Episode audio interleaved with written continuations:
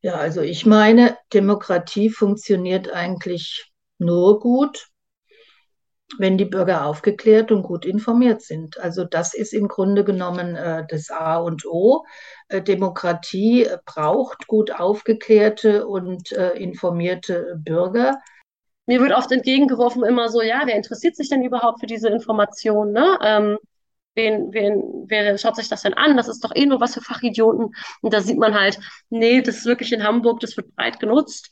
Und die häufigsten Suchbegriffe sind so Fahrradstraße, Veloroute, ähm, meistens halt Informationen, die mit vor so der eigenen Haustür zu tun haben, ja, wo man halt wirklich so sieht, das sind die BürgerInnen, die da auch reingucken und eben Infos haben wollen. Und damit hallo und herzlich willkommen zu Servus Demokratie, eurem Politik-Podcast aus Bayern.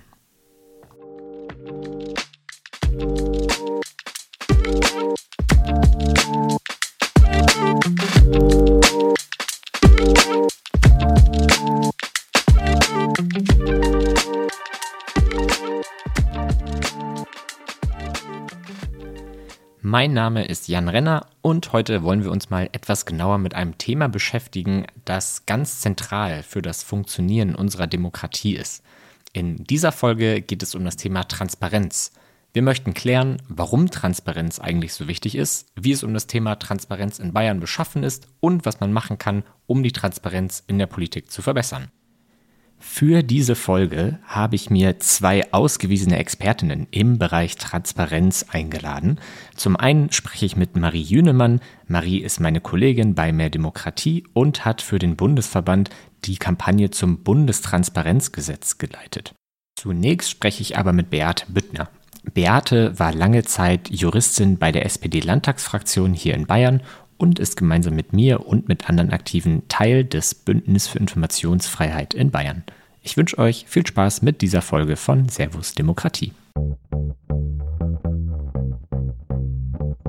Hallo Beate, vielen Dank, dass du dir die Zeit heute nimmst, um mit mir über die Themen Transparenz und Informationsfreiheit zu sprechen. Damit wir starten, würde ich vorschlagen, dass du dich einmal kurz vorstellst und erklärst, warum du dich für das Thema Transparenz interessierst. Ja, danke schön, lieber Jan. Schön, dass du mich eingeladen hast. Ich freue mich also auch, dass ich hier ein bisschen was erzählen kann über das Thema, das mich äh, schon seit über 20, 25 oder 30 Jahren schon fast also brennend interessiert. Äh, dass ich mich für das Thema interessiere, kommt vielleicht auch daher, kann ich ja jetzt sagen, also ich bin äh, von Beruf Juristin, habe Jura studiert in Regensburg und habe mich natürlich auch viel mit solchen rechtlichen Fragen beschäftigt, äh, Informationsanspruch von Bürgerinnen und Bürgern gegenüber der Verwaltung. Wie kann so ein Informationsanspruch durchgesetzt werden?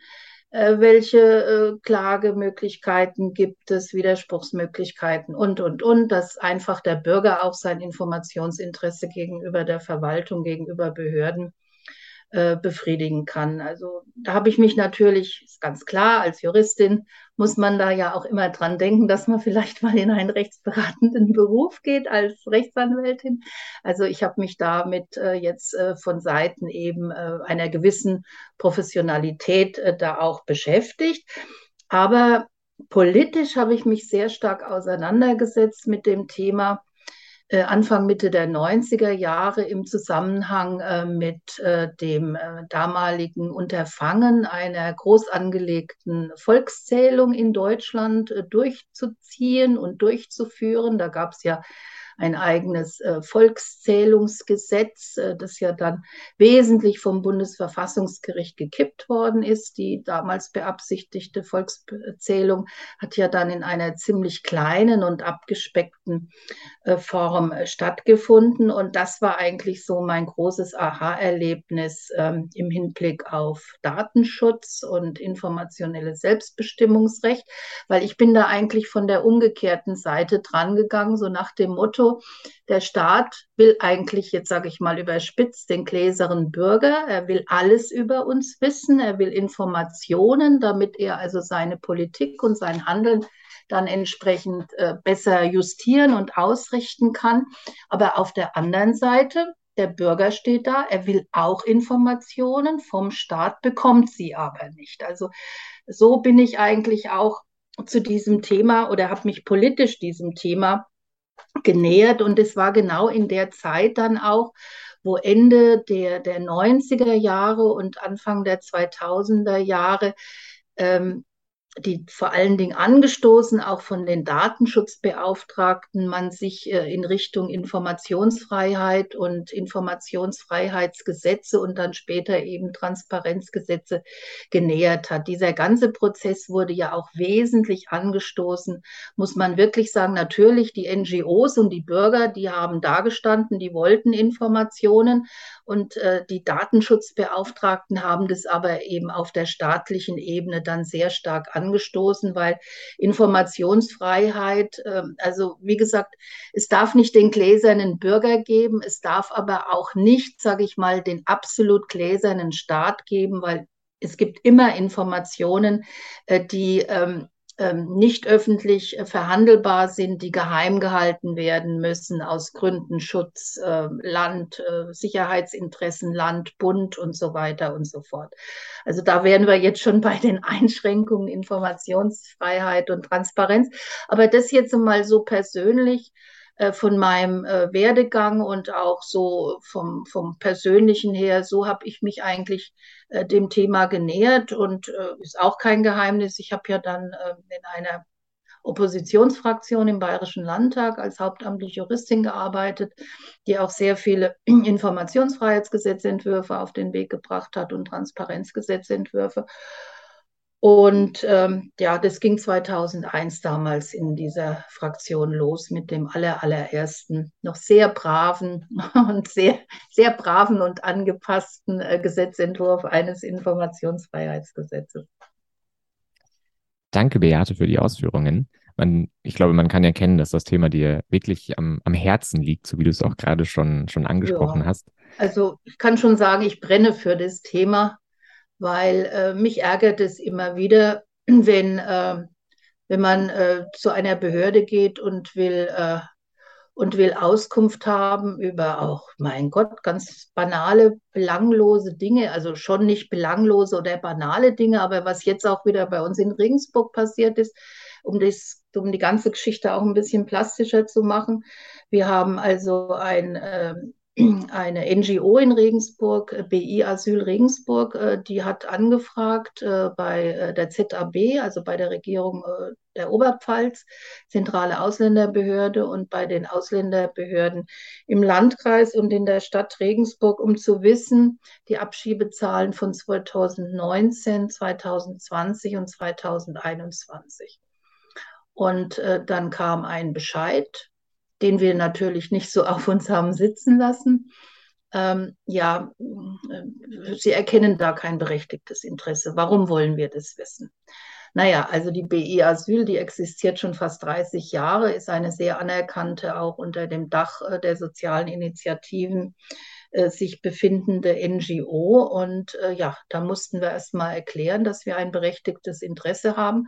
Aber wir sind dann ganz oben eingestiegen. Wir haben nämlich dann einen Abgeordneten im Bayerischen Landtag gebeten, äh, eine Anfrage zu machen, äh, ob denn die Regierung der Oberpfalz ähm, ob des Rechtens gewesen ist, dass die Auskunft verweigert worden ist. Und äh, da gab es ein Telefonat wohl dann im Innenministerium der, oder vom Innenministerium zur ZAB. Also auf jeden Fall haben wir postwendend, postwendend die Auskunft bekommen.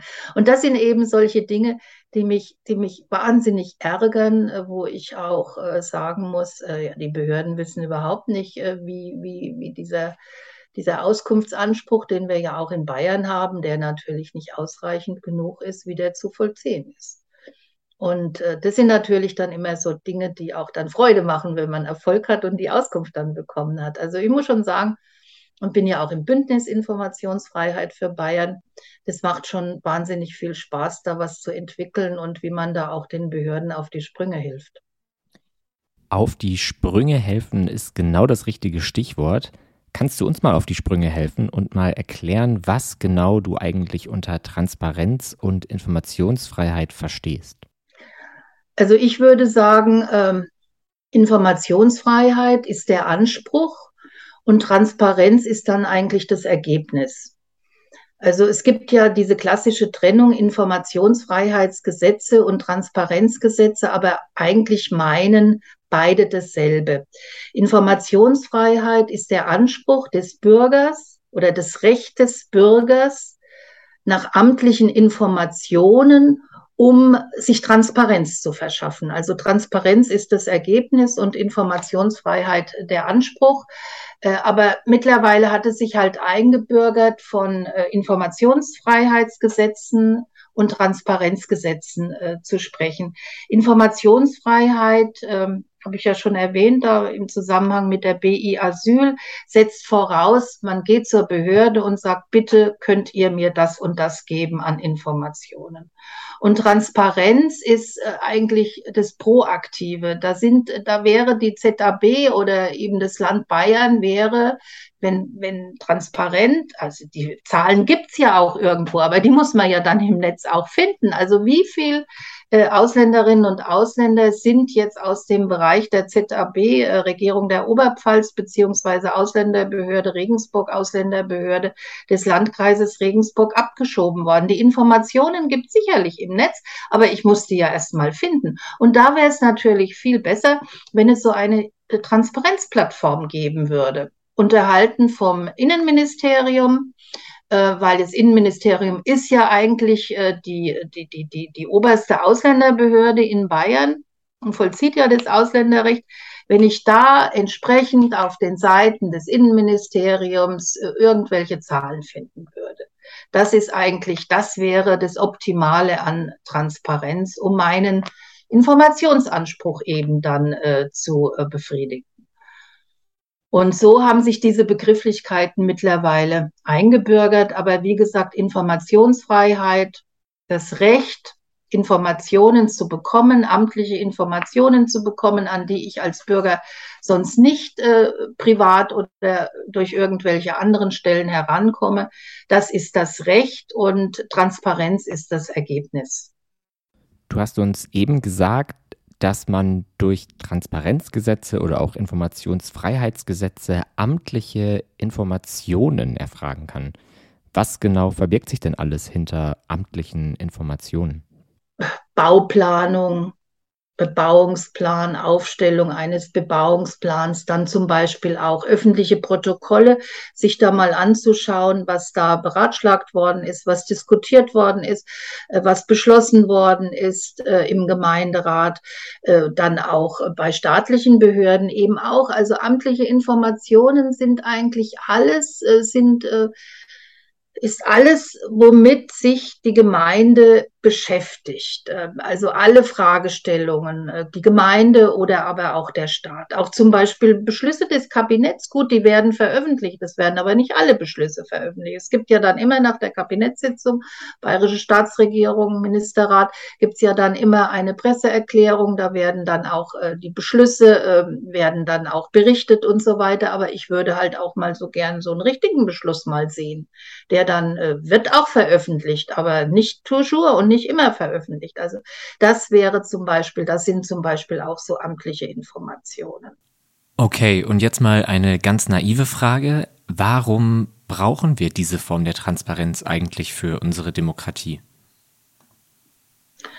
Ja, also ich meine, Demokratie funktioniert eigentlich nur gut, wenn die Bürger aufgeklärt und gut informiert sind. Also das ist im Grunde genommen äh, das A und O. Äh, Demokratie braucht gut aufgeklärte und äh, informierte Bürger. Äh, sonst funktioniert das äh, einfach nicht. Und dann muss man natürlich auch berücksichtigen, dass sich auch unser Verständnis äh, von Demokratie auch verändert hat. Also damals in den 70er Jahren, Willy Brandt, der erste sozialdemokratische Bundespräsident, äh, der hat ja gesagt, wir wollen mehr Demokratie wagen. Und für Demokratie wagen und für Demokratie äh, ist äh, also auch ähm, die Information sehr wichtig, äh, weil die Instrumente der, der, der repräsentativen Demokratie, würde ich jetzt äh, mal so sagen, äh, die ähm, haben sich auch verlagert. Also unsere Demokratie ist ja in erster Linie eine repräsentative Demokratie. Aber diese Instrumente der reprä repräsentativen Demokratie, äh, die haben sich also auch äh, verstärkt ähm, jetzt ausgeprägt äh, durch Formen, natürlich der direkten Demokratie, also in Bayern auf Bundesebene haben wir das ja nicht, aber auch konsultativer und, und sage ich mal jetzt, dialogischer Verfahren. Also deswegen ist es ganz wichtig, dass die Bürger, um auch ähm, das Instrument der repräsentativen Demokratie, also dann auch die ähm, Bundestagsabgeordneten äh, wählen zu können, die Parteien richtig auswählen zu können, dass sie dann auch besser darüber äh, dass sie besser darüber informiert sind. Und ähm, es ist eben auch äh, das Bestreben in einer demokratischen Gesellschaft, dass sich die Bürgerinnen und Bürger aktiv einbringen, äh, sich zu Sachfragen auch äußern, mitdiskutieren und auch mitentscheiden und einfach selbstbewusster geworden sind. Das war ja die Aufforderung. Wir wollen mehr Demokratie wagen. Und deswegen braucht es eben gut informierte und sage ich jetzt mal in Anführungszeichen mündige Bürgerinnen und Bürger. Und äh, Transparenz und Informationsfreiheit sind da eben ganz elementare Bestandteile einer solchen Demokratie. Und äh, deswegen muss Staat und müssen Politik einfach äh, transparenter werden, äh, auch, auch natürlich mit der Hilfe der, der, der neuen Medien, aber na, und dazu gehören eben auch solche Plattformen, dass man amtliche Informationen dann im Internet auch äh, barrierefrei und äh, einfach durchsuchbar dann auch äh, auffindet. Während der Corona-Pandemie haben Politikerinnen und Politiker, zumindest ein paar, mit Masken gehandelt und sich damit womöglich auch selber bereichert. Meine Frage an dich wäre, hätten diese Vorgänge durch Informationsfreiheitsgesetze oder durch Transparenzgesetze verhindert werden können? Nein, würde ich da jetzt mal sagen. Also vielleicht wären viele Fragen schon beantwortet, äh, die jetzt der Untersuchungsausschuss beantworten muss. Es wurde ja ein Untersuchungsausschuss äh, eingesetzt im Bayerischen Landtag zu diesen Maskendeals oder zur Anschaffung von Masken. Und ähm, die Fragen, die da untersucht werden, sind ja vielschichtig. Also ich würde auch ein bisschen vorsichtig sein mit dem Begriff der Bereicherung, weil ähm, äh, die, also der Herr Sauter, der da ja beteiligt war, der da ja äh, Provisionen äh, kassiert hat oder die Verträge ausgearbeitet hat, äh, der hat ja da auch, sage ich mal, etwas dafür gebracht. Also er musste ja auch den Vertrag vorbereiten als Rechtsanwalt, musste ja alles juristisch hieb- und stichfest sein. Also Bereicherung ist da vielleicht nicht der richtige Ausdruck, aber auf jeden Fall hatte man sich eben äh, an, der, an der Notwendigkeit, dass jetzt ganz schnell zum Schutz der Bevölkerung eben Masken und gute und funktionierende Masken äh, angeschafft werden mussten, äh, haben sich einige eine goldene Nase verdient. Ähm, das mag vielleicht ähm, juristisch und von der Leistung, die sie gebracht haben, gerechtfertigt gewesen sein, aber es halt moralisch, sage ich, mit einem großen Fragezeichen versehen. Und ähm, ich gehe mal davon aus, dass ähm, da in dem Untersuchungsausschuss natürlich auch die Frage nach Geschäftsgeheimnissen im Raum steht und ähm, nach, äh, nach der Geheimhaltung von Verträgen und Vereinbarungen. Äh, deswegen eben ein Jein. Aber warum nicht? Ähm, also äh, zum Beispiel äh, das Fragen äh, was ich gehört habe, da auch jetzt nicht im Untersuchungsausschuss, weil da müssen ja die Behörden müssen da ja Auskunft erteilen. Das sind ja andere Spielregeln, aber ich weiß ja, dass äh, einige überfragt den Staat versucht haben, da äh, ein bisschen Informationen zu bekommen. Ähm, die Firmennamen, die wurden ja dann auch schon genannt im Internet und in den Medien. Aber da wurde ja gar nichts beantwortet. Da hieß es gleich, also Geschäftsgeheimnis und da können wir keine Auskunft geben oder laufendes Verfahren. Äh, sowas, sowas geht natürlich überhaupt nicht. Ähm, also deswegen eben die Antwort Nein. Ähm, manche Fragen hätten sicherlich ähm, da beantwortet werden können und werden müssen, wenn wir einen, sage ich mal, einen stärkeren Auskunftsanspruch hätten. Wir haben ja den, wenn man vielleicht noch draufkommt, äh, den Artikel 39 Bayerisches Datenschutzgesetz, aber dieser Artikel ist ja im Grunde genommen nur so eine Anweisung oder ja, eine Vorschrift für die Behörden, wie sie jetzt pflichtgemäß ihr Ermessen, eine Auskunft zu erteilen oder nicht zu erteilen, auszuüben haben. Also mehr ist das nicht. Das ist kein Informationsfreiheitsgesetz äh, oder sogar ein Transparenzgesetz, sondern das ist äh, deswegen ja auch versteckt im bayerischen Datenschutzgesetz. Äh, eigentlich im Grunde genommen, ähm, ja, die Kodifizierung äh, eine Vorschrift ist ins bayerische Datenschutzgesetz äh, hineingenommen worden, um, um den äh, Verwaltungen, um den Behörden zu sagen, wenn ihr das und das nach diesen Vorschriften macht, dann seid ihr auf der sicheren Seite. Dann, vergeht, dann begeht ihr keinen äh, Datenschutzverstoß. Also im Grunde genommen eine Anleitung, wie die Behörde ihr Ermessen pflichtgemäß, sagt man juristisch, pflichtgemäß auszuüben hat. Also nicht ein, ist wirklich kein Informationsfreiheitsgesetz oder Transparenzgesetz. Ja, auf Artikel 39 kommen wir gleich noch mal ein bisschen drauf zu sprechen. Was mich vorher noch interessieren würde, könntest du uns mal die Geschichte von Informationsfreiheit und Transparenz in Bayern erläutern? Ja, also wir haben gehört, du warst lange im Landtag aktiv, hast da auch sehr intensiv an Freiheitssatzungen oder Transparenzgesetzen, zumindest an Entwürfen gearbeitet. Nimm uns doch mal mit und erzähl uns mal, was da so bisher in Bayern passiert ist und wie der aktuelle Stand ist. Ja, also äh, 2021 wurde der 13. Gesetzentwurf eingebracht eines Informationsfreiheitsgesetzes oder dann eines Transparenzgesetzes. Also los ging es 2001. Äh, Im Frühjahr kann ich mich noch sehr gut erinnern. Ich habe es auch nochmal nachgelesen. Äh, 2001 hat die SPD-Landtagsfraktion äh, den aller, allerersten Gesetzentwurf eines bayerischen Informationsfreiheitsgesetzes eingebracht. Das war 2001.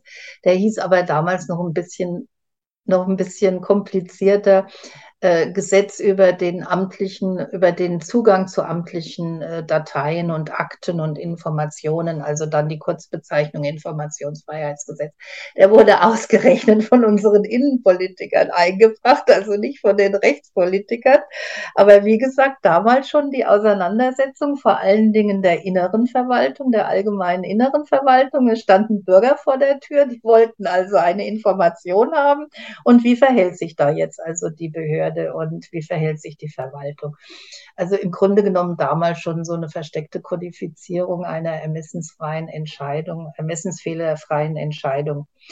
Ähm, ja, und die, die Grünen haben dann relativ äh, zeitgleich nachgezogen. Es waren dann zwei äh, Gesetzentwürfe, also ganz, ganz klassische Informationsfreiheitsgesetzentwürfe in der parlamentarischen Beratung.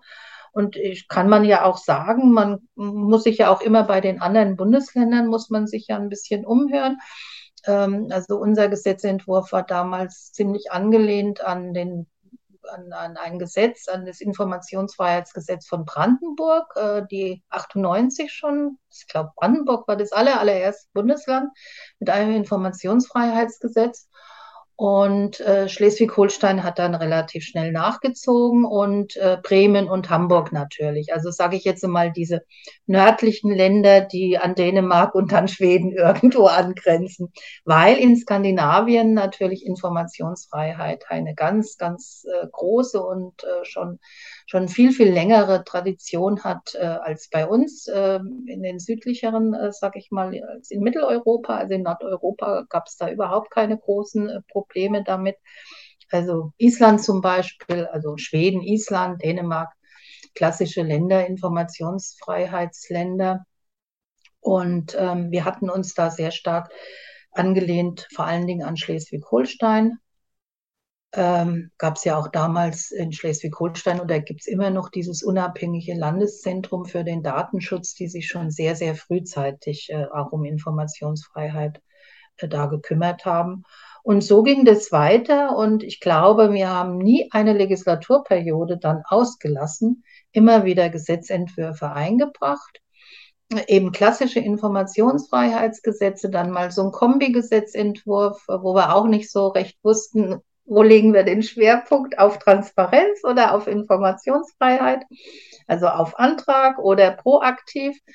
Und äh, dann äh, haben wir äh, in der vorletzten Legislaturperiode und dann ähm, in dieser Legislaturperiode wirklich einen ganz, ganz klassischen äh, Gesetzentwurf eines bayerischen Transparenzgesetzes vorgelegt in Anlehnung an das Rheinland-Pfälzische, weil uns äh, das zu dem damaligen Zeitpunkt eben als äh, das fortschrittlichste und als das beste und auch durchdachteste Transparenzgesetz äh, erschien.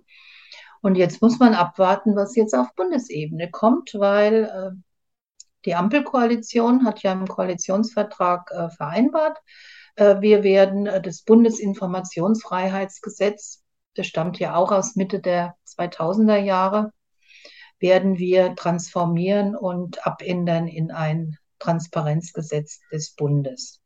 Und da muss man jetzt mal schauen, äh, auf welche ganz neuen Gedanken, Ideen äh, die diejenigen, die den Gesetzentwurf jetzt da schreiben, der kommt ja wahrscheinlich aus dem Innenministerium, erst ein Referentenentwurf, dann muss er durchs Kabinett, Ressortanhörung und, und, und. Dann natürlich die Ampelkoalition, die Verhandlungsführer müssen draufschauen, was da alles drinsteht. Da bin ich jetzt mal gespannt, wie dann das Endprodukt ausschaut.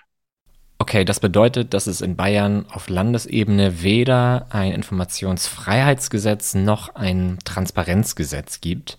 Haben wir denn trotzdem andere Möglichkeiten, um irgendwie an Informationen heranzukommen? Ja, habe ich schon erwähnt. Das ist eben, wie gesagt, der Artikel 39 der besteht seit Ende 2015. Damals war er Hausnummer Artikel 36, Bayerisches Datenschutzgesetz und ist geschaffen worden von der Staatsregierung im Zusammenhang mit dem E-Government-Gesetz, wo ähm, zahlreiche Landesgesetze, eben unter anderem auch das Bayerische Datenschutzgesetz, geändert worden ist, um einfach die Verwaltung fitter zu machen für das 21. Jahrhundert. weil ja, wie gesagt, die Verwaltung auch ähm, ja, mehr oder weniger digital jetzt arbeitet und nicht mehr so klassisch, wie man das früher gewohnt ist. Also wurde dieses E-Government-Gesetz geschaffen und in dem Zusammenhang eben der damalige Artikel 36, der dann äh, im, im Zuge äh, der äh, Datenschutzgrundverordnung und der Anpassung äh, unseres bayerischen Datenschutzgesetzes an die Datenschutzgrundverordnung äh, dann zum Artikel 39 äh, wurde, hat aber nur die Hausnummer und nicht den Inhalt geändert. Und das ist eben, wie ich auch schon versucht habe auszuführen, ist das kein Ersatz für ein Informationsfreiheitsgesetz oder für Informationsfreiheitsvorschriften und äh, schon gar nicht für äh, ein Transparenzgesetz oder Transparenzgesetzvorschriften, äh, sondern ist im Grunde genommen nur ähm, ein, äh, eine Vorschrift äh, für die Verwaltung, obwohl überschrieben allgemeines Auskunftsrecht, aber im Grunde genommen für die Verwaltung wie sie jetzt ermessensfehlerfrei ein Informationsbegehren, einen Informationsantrag des Bürgers zu bescheiden hat. Und da fängt es dann schon an, berechtigtes Interesse muss man haben. Und das war dieser Fallstrick, den die Regensburger BI Asyl hatte wo die sich dann an uns gewendet hat oder an mich gewandt hat. Und das haben wir dann eben mit einer Anfrage gelöst, weil also einer BI Asyl, die vor allen Dingen ähm, ja sage ich jetzt mal, die Migrationspolitik äh, und auch äh, die Asylpolitik und die Abschiebepolitik natürlich äh, medienwirksam äh, begleiten will und ähm, skandalisieren will, muss natürlich Zahlen haben. Also da kann man doch so einer BI das berechtigte Interesse nicht absprechen, äh, wenn, wenn äh, da eine konkrete Frage nach den Abschiebezahlen seit 2019, 20 und 21 gekommen ist. Also das äh, ist doch ganz klar. Aber trotzdem äh, war hier äh, erstmal die Draufsicht der Behörde, nee, da ist kein berechtigtes Interesse da. Und dann muss man natürlich sagen, in, auf der Ebene der Kommunen ist es besser. Da haben wir klar fast ähm, ja in nicht sehr vielen Kommunen, aber in den großen Kommunen, also in, in Augsburg, in Regensburg, in Würzburg, in, in Nürnberg, in München natürlich, also in den großen Kommunen, die fast 80 Prozent der Bevölkerung abdecken, jetzt sage ich mal von der Bevölkerungszahl, haben wir sogenannte Informationsfreiheitssatzungen, die, äh, die äh, auf Druck äh, auch der CSU zustande gekommen sind weil äh, das Problem äh, Informationen braucht ja zum Beispiel auch ein Stadtrat oder ein Gemeinderat. Und äh, da gibt die Gemeindeordnung eigentlich relativ wenig her, äh, sondern der Informationsanspruch, den hat nur der Stadtrat allgemein, aber nicht das einzelne Gemeinderatsmitglied.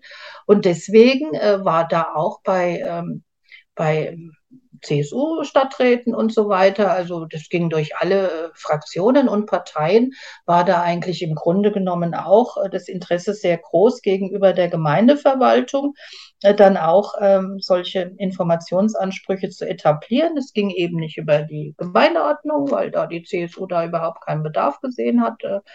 Dann was zu ändern und so hat man dann Informationsfreiheitssatzungen erlassen äh, München äh, hat äh, ziemlich früh auch eine und da war, glaube ich, ausschlaggebend damals die CSU gewesen im Stadtrat, weil die Verwaltung auch einen SPD-Oberbürgermeister erstmal gesagt hat, nee, brauchen wir nicht. brauchen wir nicht und äh, da wird eben gemauert. Das ist eben das Problem. Also man kann dann schon sagen, die Verwaltung auf der einen Seite und der mündige und auskunftsbegehrende Bürger auf der anderen Seite. Also das ist im Grunde genommen hier so der Gegenüber. Und äh, da, das darf nicht sein und da muss sich auch bei der Verwaltung etwas ändern. Und äh, da hoffe ich eben auch, wenn die Diskussion jetzt äh, über Informationsfreiheit und äh, transparent, wenn die geführt wird in der in der Öffentlichkeit jetzt, auch gerade jetzt über so einen Podcast, dass sich da vielleicht auch bei der Verwaltung äh, etwas ändert. Der, der, der Bürger will doch der Verwaltung nichts. Der will doch nur Informationen haben, um auch die Verwaltung besser zu verstehen. Vielleicht werden da auch Konflikte innerhalb der Gemeinde abgebaut. Ich kann mich ja noch wahnsinnig gut erinnern an diese ganze Geschichte, Jan, äh, mit Bürgerbegehren und Bürgerentscheid, wie da auch die Verwaltung, wie da im Gemeinderat, in den Gemeinderäten, in den Stadträten gemauert worden ist, um Gottes Willen äh, permanente Unruhe dann in der Gemeinde und ständig haben wir dann Bürgerbegehren, Bürgerentscheid, die überhaupt nicht gesetzlich vollziehbar sind und so weiter. Das stimmt doch alles überhaupt nicht. Im Gegenteil, äh, Bürgerbegehren, Bürgerentscheide hatten eine Befriedungsfunktion oder haben eine Befriedungsfunktion und so ist es bei Informationsfreiheit genauso. Also von daher äh, wird da etwas aufgebaut, was sich dann in der Realität überhaupt nicht so umsetzt oder auch nicht umgesetzt hat. Und es werden auch nicht tausende Anträge gestellt im Jahr. Das stimmt überhaupt nicht. Also ein oder zwei, drei, vier, fünf, das bleibt alles in einem Bereich unter zehn oder unter einem Dutzend. Und dann muss man natürlich auch sehen, es gab ja spezialgesetzliche Vorschriften gibt es ja schon. Also wir haben das Umweltinformationsgesetz, äh, äh, dann Presse, Presserecht und Pressegesetze. Also Journalisten konnten immer schon Auskunft bekommen oder mussten Auskunft bekommen von den, äh, von, äh, von den Behörden. Äh, das ist eben in den Pressegesetzen so niedergelegt, weil die Pressefreiheit ist ja grundgesetzlich geschützt. Aber das hat teilweise auch dazu geführt, dass sie dann klagen mussten. Weil du es gerade angesprochen hast, ähm, ich würde sagen, dass Bürgerbegehren und Bürgerentscheide nicht nur eine befriedende ähm, Wirkung haben, sondern ja auch eine belebende. Ja? Also dadurch wird ja die Demokratie greifbarer für Leute. Es ist auf kommunaler Ebene, gibt es Möglichkeiten, sich einzubringen. Und das ist ja durchaus ein Vorteil auch für die ganze politische Kultur vor Ort.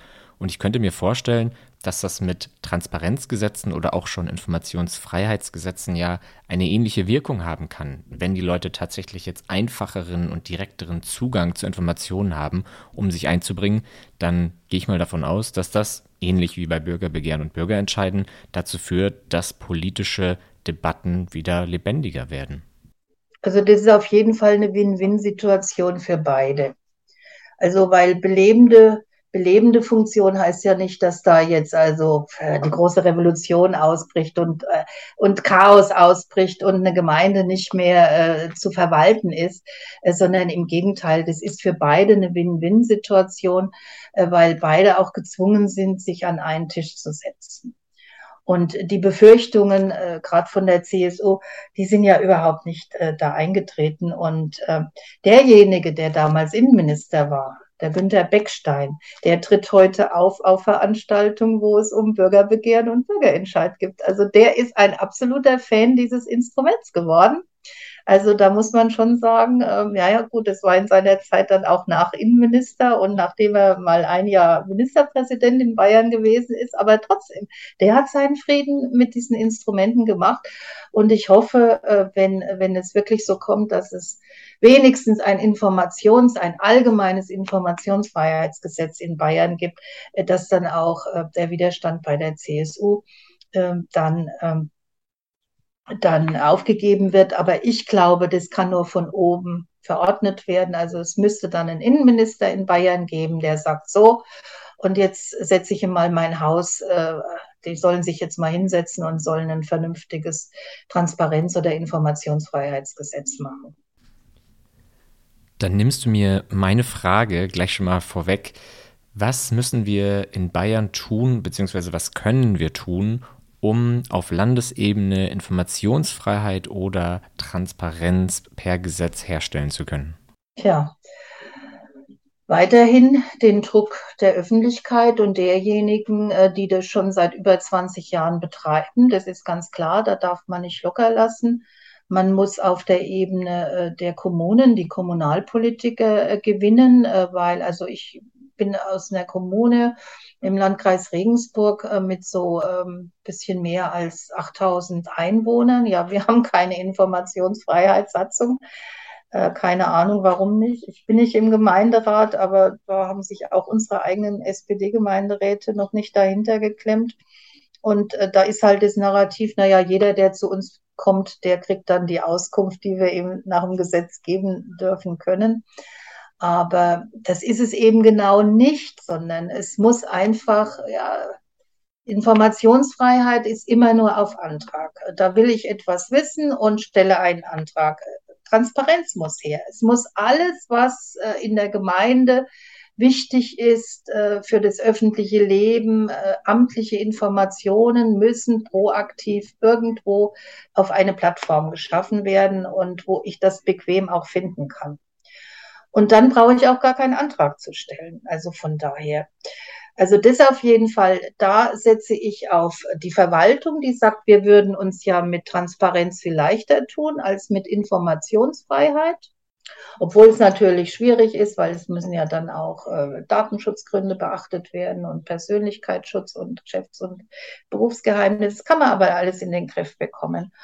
Und äh, da hoffe ich, äh, dass, dass die Verwaltung einfach mal äh, den, der Politik sagt, also es wäre besser in Bayern Transparenz zu haben oder es wäre gut, eine Transparenz zu haben, Transparenzgesetz zu haben, als da äh, diesen, diesen Artikel 39 weiterhin. Und wir müssen es nach unseren Informationsfreiheitssatzungen und, und, und vollziehen. Das wäre besser, weil es eine Verwaltungsvereinfachung wäre, Bürokratieabbau da setze ich drauf und äh, natürlich äh, die, die Öffentlichkeit, äh, die äh, sagt, also wir brauchen einfach ähm, mehr Transparenz, um unsere demokratischen und politischen Rechte auch effektiver ausüben zu können. Und ähm, ja, also wie gesagt, äh, das muss Hand in Hand gehen. Man muss da eigentlich überall Verbündete, Verbündete suchen, nach meiner Meinung nach. Und äh, vor allen Dingen diese, diese Ängstlichkeit der Verwaltung, die muss abgebaut werden. Aber das kann die Verwaltung eigentlich nur selber regeln, indem also eine Verwaltung, die das so sieht, der anderen Verwaltung, die das anders sieht, also die kommunale Verwaltung mal der staatlichen Verwaltung sagt dem Herrn Innenminister, sagt, also bitte, wir würden uns da echt unten an der Basis leichter tun, in den Kommunen leichter tun, wenn wir ein Transparenzgesetz hätten. Okay, super. Dann vielen Dank, Beate. Danke, dass du dich meinen Fragen gestellt hast. Und ich danke dir, dass du die Zeit genommen hast. Und Dankeschön. genau, vielen Dank. Tschüss.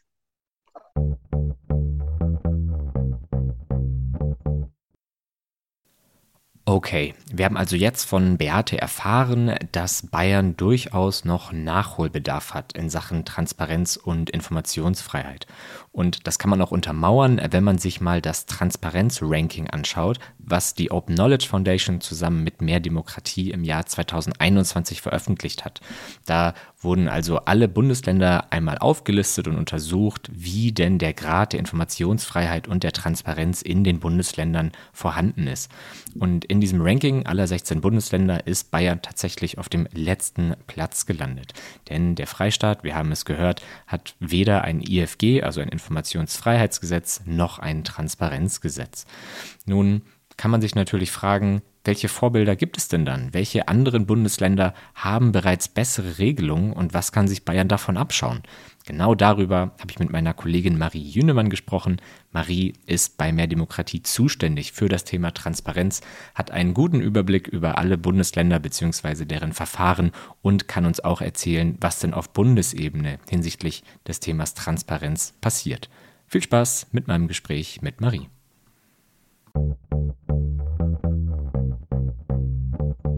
Vielen Dank, Marie, dass du dir die Zeit nimmst, um mit mir über das Thema Transparenz und Informationsfreiheit zu sprechen. Für den Start würde ich vorschlagen, würdest du dich einmal ganz kurz vorstellen und beschreiben oder beziehungsweise uns erzählen, was dich an dem Thema Transparenz und Informationsfreiheit interessiert.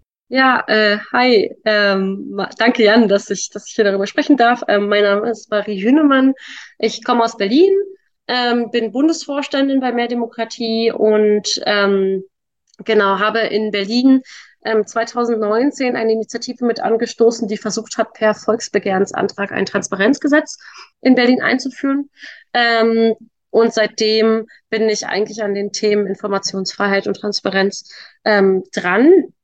Ähm, genau, und habe auch deutschlandweit äh, beschäftige ich mich mit dem Thema, verfolgt das für uns. Was mich bei dem Thema Transparenz motiviert, ist, glaube ich, eher so die, das, der, der, die Motivation kommt eher so aus dem Erschrecken heraus, aus dem, so einem Schock. Also ich habe Politikwissenschaft studiert und mich sehr viel mit Demokratietheorien befasst und eigentlich immer so eher mit der Partizipation und mit direkter Demokratie, also wenn BürgerInnen mitbestimmen können.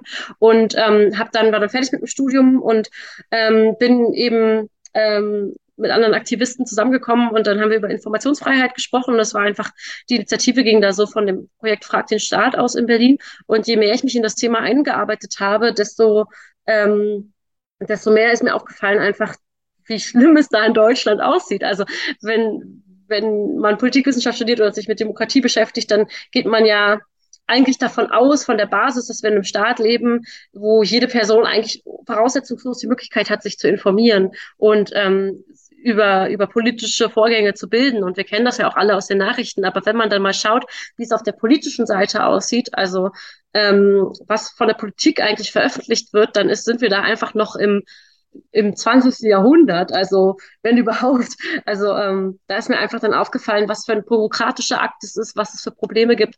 Und ähm, ja, meine ganz feste Auffassung ist, dass ähm, Transparenz die Grundlage ist für alle anderen demokratischen Vorgänge. Ähm, äh, ein, ein Mensch von Netzwerk Recherche hat mal gesagt, die, ähm, die volle Erfüllung von Informationsfreiheit ist die Grundlage der vollen Erfüllung der Meinungsfreiheit. Also nur wenn, wenn Informationen transparent sind, kann ich mir wirklich eine Meinung darüber bilden und dann auch aktiv werden und dann auch mitbestimmen. Und das ist eigentlich mein Antrieb, warum ich sage, das müssen wir eigentlich in Deutschland als erstes mal angehen. Du hast erwähnt, dass du schockiert darüber warst, wie es um die Transparenz und, die, um, und um die Informationsfreiheit in Deutschland steht. Wir haben jetzt eben im äh, Podcast schon gehört, dass es besonders in Bayern extrem schlecht um Transparenz und Informationsfreiheit steht. Ne? Im Transparenzranking von der Open Knowledge Foundation und Mehr Demokratie steht Bayern auf dem letzten Platz. Deswegen meine Frage an dich, wie sieht es denn in anderen Bundesländern aus? Was haben andere Bundesländer denn für Regeln hinsichtlich Transparenz und Informationsfreiheit? Was machen die besser als Bayern?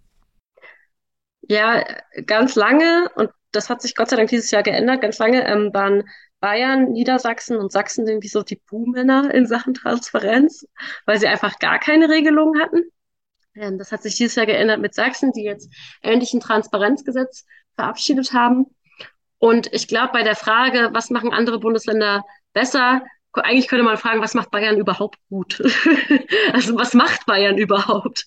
Ähm, wenn man sich das mal anschaut, dann ähm, kommt man ganz schnell darauf, ähm, dass Bayern 2018 eine Reform des Datenschutzgesetzes hatte.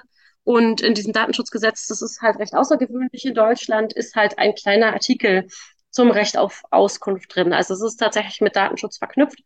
Das kann man machen, weil im Prinzip Datenschutz und Informationsfreiheit halt beide den Zugang zu Informationen regeln. Also man sagt oft, das ist halt die, die, äh, das sind zwei Seiten einer Medaille, Datenschutz und Informationsfreiheit. Können wir ja später vielleicht kurz darüber sprechen, aber vielleicht hast du mit Beate auch schon drüber gesprochen. Genau, und in Bayern gibt es eben im Datenschutzgesetz dieses einen Artikel und der sagt, dass man, wenn man berechtigtes Interesse darlegt, schon Sachen anfragen darf ähm, auf Landesebene.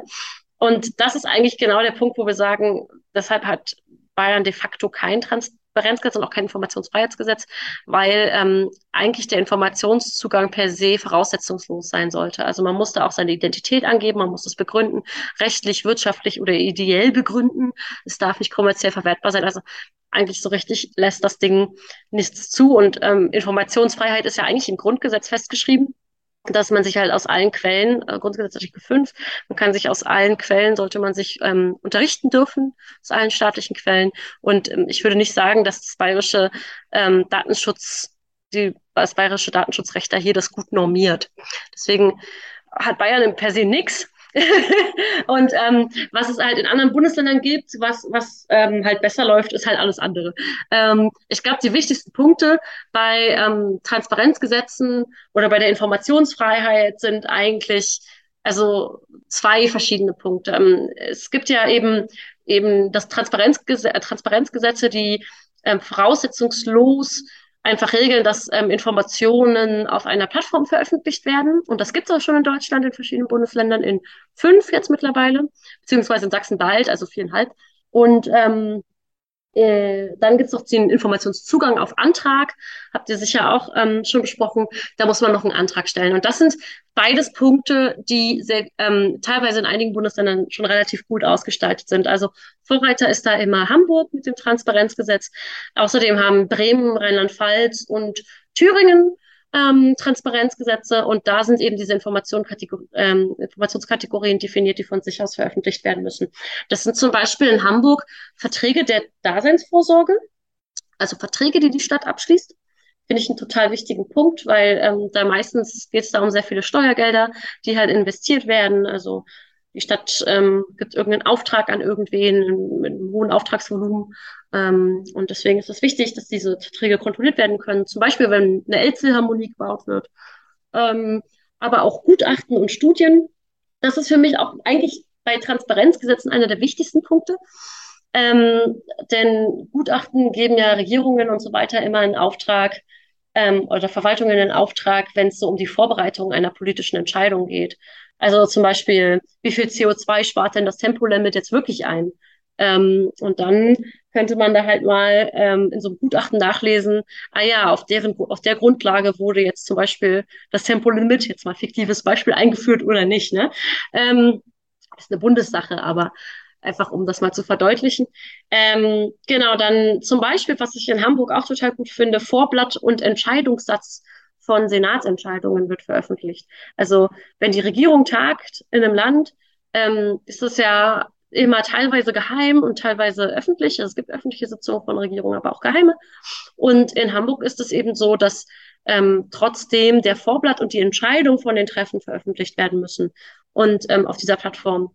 Ja, und das ist total, also ist wirklich gut ausgestaltet. Also seit November 2022 kann man eigentlich in Hamburg sehen, dass die ähm, Nutzerstatistik, also von dieser Website mit dem Transparenzportal, äh, regelmäßig über eine Million Zugriffe hält. Also mir wird oft entgegengeworfen immer so, ja, wer interessiert sich denn überhaupt für diese Information? Ne? Ähm, wen, wen, wer schaut sich das denn an? Das ist doch eh nur was für Fachidioten. Und da sieht man halt, nee, das ist wirklich in Hamburg, das wird breit genutzt.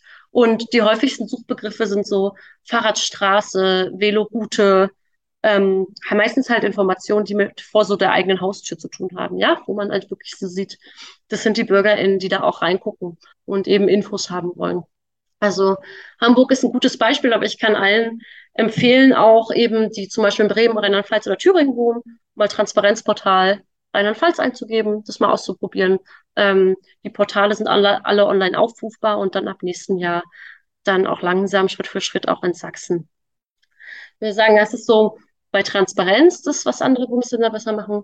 Und dann jetzt nochmal bei der Informationsfreiheit. Also wenn man auch nochmal auf Antraginformationen aufrufen will. Also in fast allen Bundesländern eben jetzt, außer in Bayern und Niedersachsen, gibt es eben, wenn es kein Transparenzgesetz gibt, zumindest so irgendwas in Richtung Informationsfreiheitsgesetz.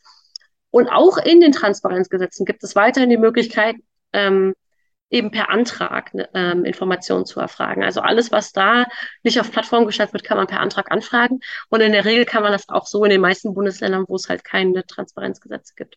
Und auch diese Antragsverfahren können halt gut ausgestaltet sein, ja. Also ähm, äh, zum Beispiel gibt es ähm, Länder, wo es halt ähm, eine relativ geringe Frist gibt. Meistens ist das ein Monat, aber also, dass so, so ein Antrag beantwortet werden muss. Ähm, in Berlin ist es zum Beispiel so, dass nach zwei Wochen, wenn der Antrag abgelehnt wird, man schon nach zwei Wochen eine Rückmeldung bekommt, was für Deutschland relativ zügig ist. Ähm, dann, ähm, dass es Hilfestellungen beim Antrag gibt, dass der Antrag anonym gestellt werden kann oder synonym. Das ist total wichtig, weil Informationsfreiheit wird halt oft oder Informationsfreiheitsanfragen werden oft von Journalisten und BürgerrechtlerInnen genutzt, um halt äh, bestimmte Dinge aufzudecken. Und das ist wichtig, dass die personenbezogenen Daten geschützt werden. Ja, oder ähm, dass es halt eine weitgehende Gebührenfreiheit von Auskünften gibt. Also zum Beispiel in Hamburg müssen ähm, ALG, ALG-Empfänger, also so SozialleistungsbezieherInnen müssen halt ähm, keine, keine IFG-Anfragen bezahlen oder ähm, einfache Auskünfte sind da auch ausgenommen. Also das kann man auch wirklich, wirklich bürgerfreundlich ausgestalten, ja, obwohl so ein Antragsverfahren eigentlich so von vorgestern ist. Weshalb wir halt sagen, also ne, es kann ja eigentlich nicht wahr sein, dass wenn ich irgendwie mich politisch informieren will, ich da jetzt erstmal so einen wirklich Formantrag stellen muss. In Rheinland-Pfalz muss ich sogar meinen Personalausweis mitschicken geht gar nicht, läuft eigentlich auf eine unzulässige Vorratsdatenspeicherung hinaus, weil die halt Dutzende Personalausweiskopien einfach sammeln. Ähm, genau, und das geht auch.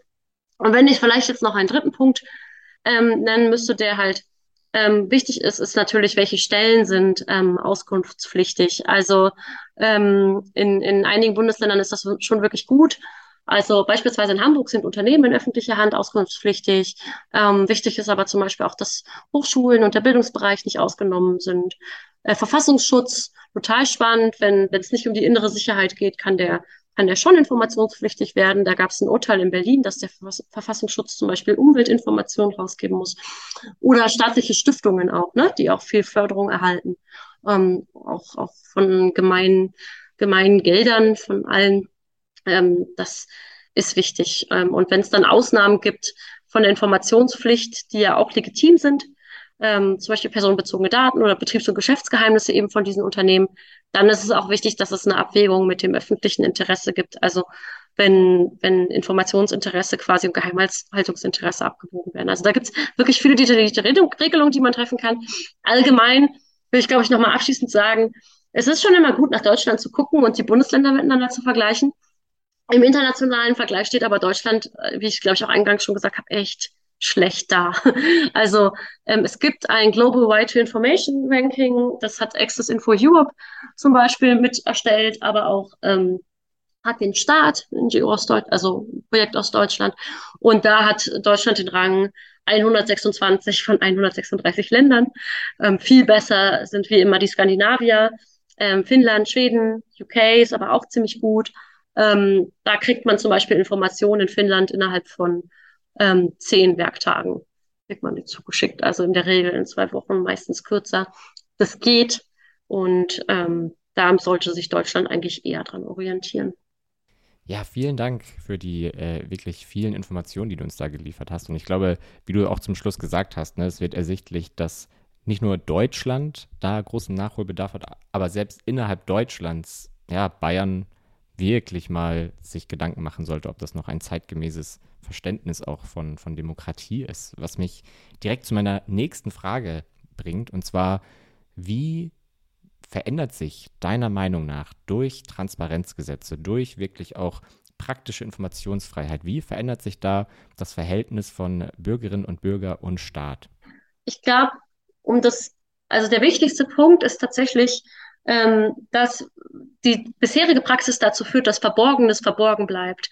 Also wenn ich, in den meisten Bundesländern gibt es eben nur diese Informationsfreiheitsgesetze, wo ich nur auf Antragssachen anfragen kann. Und ähm, ich muss wissen, dass es diese Information gibt. Ich muss wissen, wo sie liegt. Und ich muss wissen, wie ich sie bezeichne. Und dann kann ich sie anfragen und dann wird sie veröffentlicht. Aber wenn ich das nicht weiß und wenn ich gar nicht weiß, dass diese Information existiert, dann kann ich sie auch nicht anfragen. Und viele, viele Stellen sind ja ausgenommen. Und ähm, ich glaube, so die erste Veränderung wäre, ja, dass das einfach ganz, ich glaube, Informationen, und das ist natürlich auch ein zweischneidiges Schwert, ne, ähm, Informationen ans Licht kämen, von denen eben Menschen eigentlich ein Interesse daran haben, dass sie nicht ans Licht kommen, ja. Und das, das ist eigentlich irgendwie dieser Kontrollmechanismus in dem Transparenzgesetz. Aber ich glaube, in allererster Linie würde das den investigativen Journalismus stärken. Und es würde auch Bürgerrechtlerinnen stärken und eine aktive Zivilgesellschaft. Das auf, auf jeden Fall. Ähm, aber dann natürlich, also wie ich es eingangs auch gesagt habe, ne, die, die meisten ähm, die, die meisten Suchbegriffe in Hamburg sind ja irgendwie so Fahrradstraße oder sowas. Ähm, und auch ähm, in, bei Frag den Staat, das ist so ein gemeinnütziges Portal. Das ist eben dieses Projekt, was ich erwähnt habe, wo man ähm, IFG-Anfragen darüber stellen kann. Das wird einem sehr leicht gemacht, weil diese Antragsverfahren sind ja sehr, sehr kompliziert. Ähm, bei Frag den Staat werden 80 Prozent der Anfragen auf, die, auf der kommunalen Ebene gestellt. In Berlin gab es mal eine kleine Anfrage 2020 von einem Abgeordneten, da kam raus, dass irgendwie über 90 Prozent der Anfragen auf Bezirksebene gestellt werden. Also ähm, es geht den Menschen schon darum, vor Ort die Politik zu verstehen oder leicht vor Ort auf Informationen zu, zugreifen zu können. Und wenn wir gerade in Zeiten leben, in denen Fake News auf dem Vormarsch sind, in dem, in der die Spaltung zunimmt, ist, glaube ich, ein Staat, der seine Entscheidungsgrundlagen gut erklärt, das beste Mittel dagegen. Ähm, ich zitiere da immer sehr gerne die Evaluation des Hamburger Transparenzgesetzes. Das wurde nämlich 2012 eingeführt und 2017 evaluiert. Ähm, und da ist, ist da eigentlich sehr, sehr klar, also diese Evaluation ist sehr, sehr klar. Die sagt auf Seite 291, die Befunde im Hinblick auf ein möglicherweise gesteigertes Vertrauen in das Handeln von Politik und Verwaltung sowie eine potenzielle Erleichterung politischer Partizipation sind eindeutig.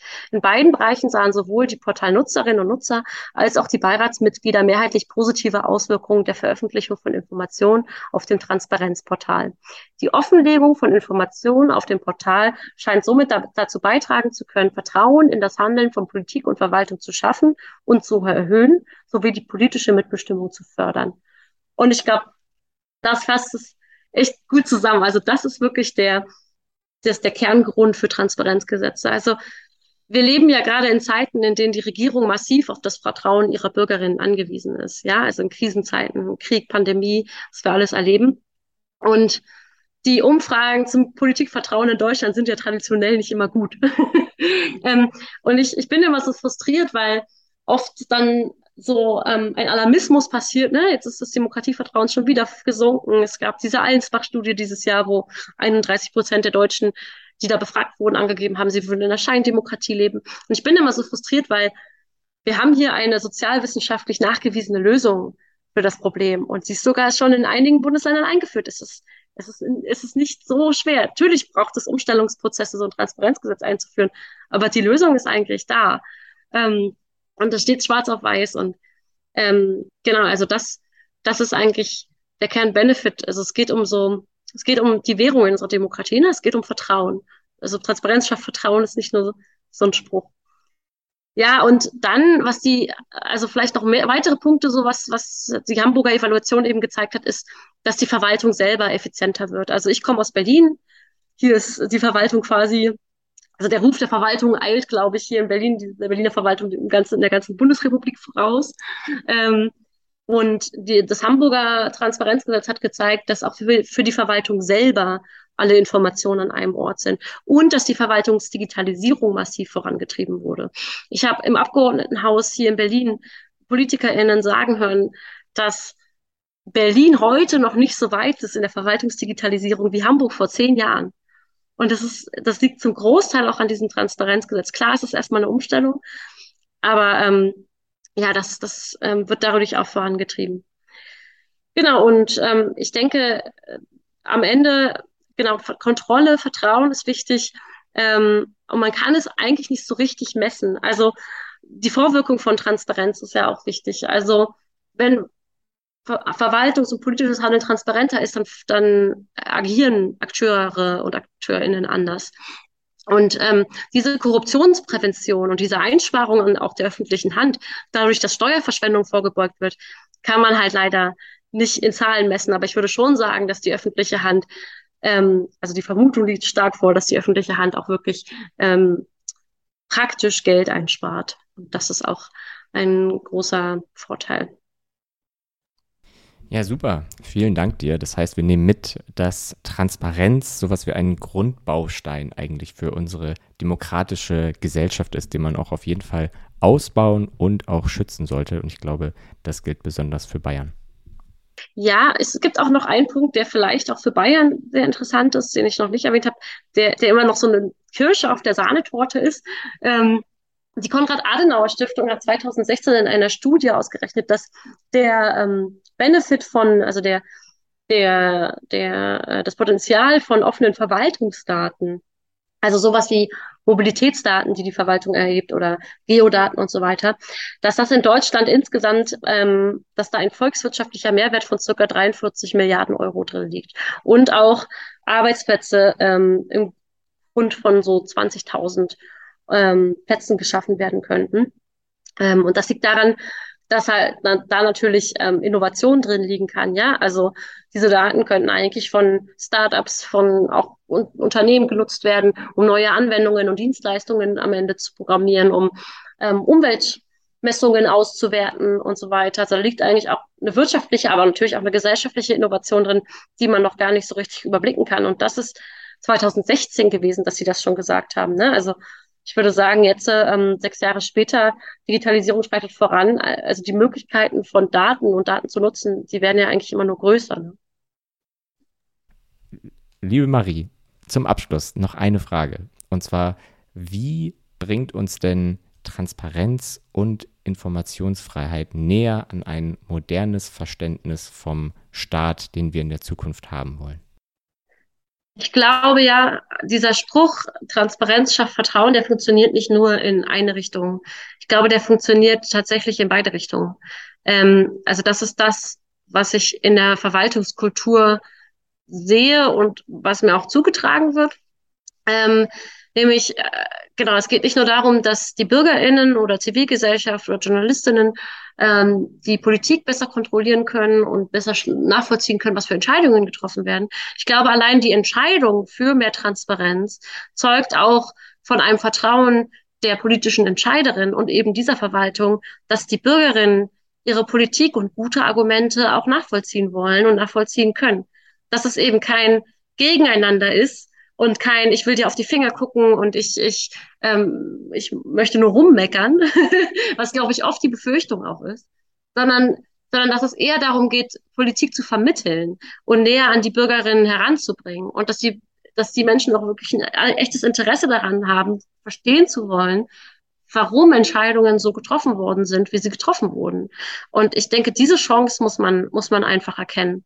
Denn am Ende glaube ich halt, wenn, wenn die Politik nicht näher an die BürgerInnen heranrückt, dann werden einige Bürger immer weiter von ihr abrücken.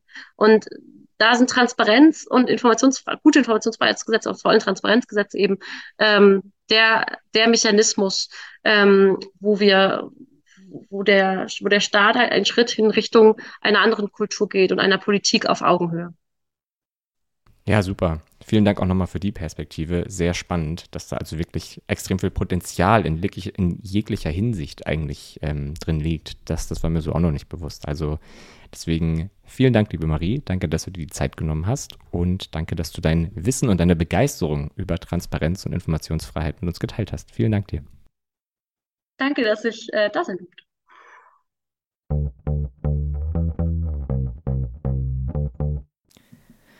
So, und damit sind wir am Ende der heutigen Folge angekommen. Jetzt haben wir doch knapp über eine Stunde zum Thema Transparenz und Informationsfreiheit gehört. Ich hoffe, ihr konntet auch etwas mitnehmen. Ich auf jeden Fall habe nochmal einiges dazugelernt. Ich weiß jetzt noch besser, warum wir auch in Bayern endlich Transparenz brauchen.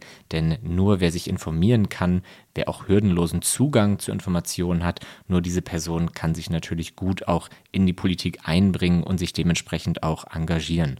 Außerdem war es für mich auch nochmal interessant zu hören, dass Transparenz in anderen Bundesländern schon viel weiter fortgeschritten ist. Ja, also gerade wenn man an Hamburg denkt, dann ist es dort viel einfacher, auch für die Verwaltung viel einfacher, an Informationen zu kommen und somit auch Verwaltungsprozesse zu beschleunigen.